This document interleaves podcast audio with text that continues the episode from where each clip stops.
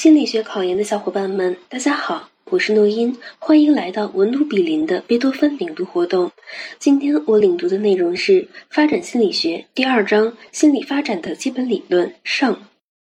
第一个问题，论述弗洛伊德的发展心理学理论，一种驱力。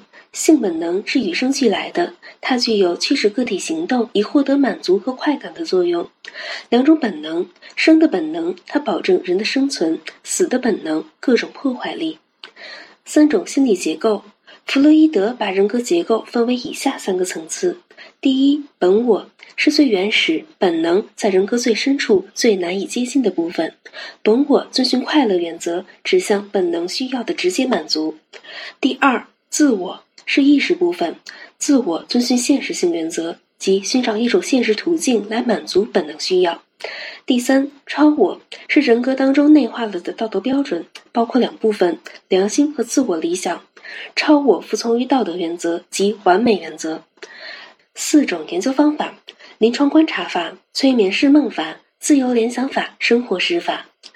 心理发展五阶段说，人格的发展就是性的发展。或者说是心理性欲的发展。根据利比多释放的主要焦点，可以将儿童心理发展划分为五个阶段。第一，口唇期，零到一岁，利比多的发展是从嘴开始的，吃奶和吮吸给儿童带来最大的快感。第二，肛门期，一到三岁，排泄给儿童带来最大快乐，这是儿童学习如何获得爱、表扬和赞赏的关键时期。第三，性器期，三到六岁。性器是儿童快乐和满足的主要来源。这一时期，儿童依恋异性父母，出现恋父情节、恋母情节，害怕并爱戴同性父母。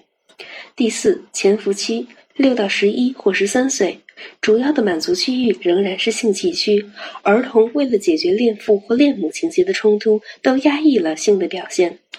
第五，生殖期也叫青春期，十一或十三岁以后。出现第二性征的变化，唤醒性冲动，学会以社会认可的方式表达性冲动。个体最主要的任务是摆脱父母的控制，容易产生冲动，对成人产生抵触情绪。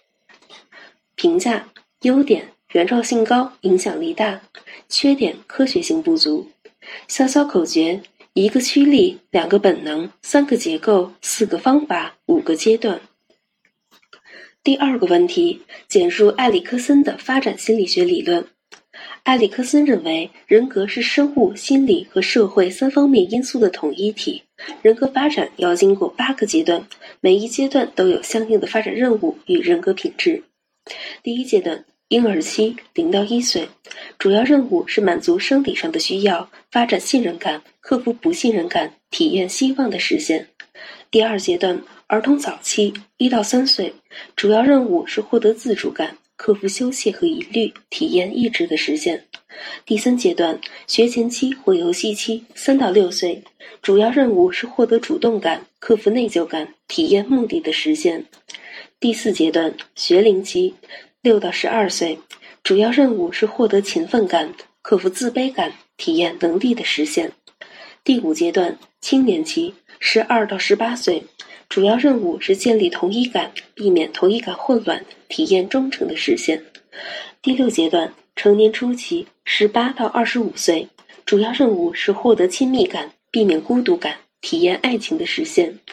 第七阶段，成年中期，二十五到五十岁，主要任务是获得繁殖感，避免停滞感，体验关怀的实现。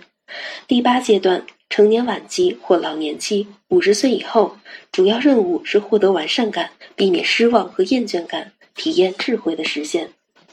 小提示：每个阶段的发展任务和品质都可以单独出选择题。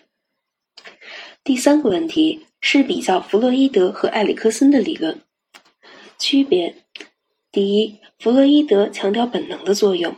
将人格发展局限于母亲、儿童、父亲这个狭隘的三角关系中，特别强调早期经验在人格形成中的作用；而埃里克森则更强调自我的作用，将个体发展置于更广阔的社会背景上，重视社会文化对人格发展的影响，认为人格发展是一个渐成的过程。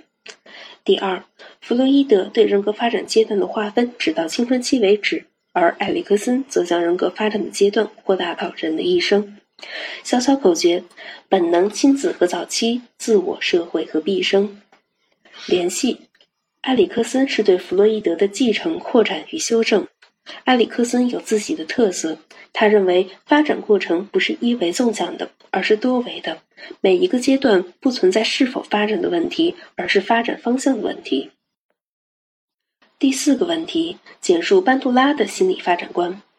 班杜拉认为，人的行为变化不只是由内在因素决定，也不只是由外在因素决定，而是两者相互作用的结果。儿童大部分的学习来自其主动观察或模仿他人言行。一、观察学习及其过程。第一，从人的社会性角度研究学习问题，强调观察学习。观察学习是指通过观察他人所表现的行为及其结果而进行的学习，包括注意、保持、动作复现和动机过程。第二，强化可以分为直接强化、替代强化和自我强化。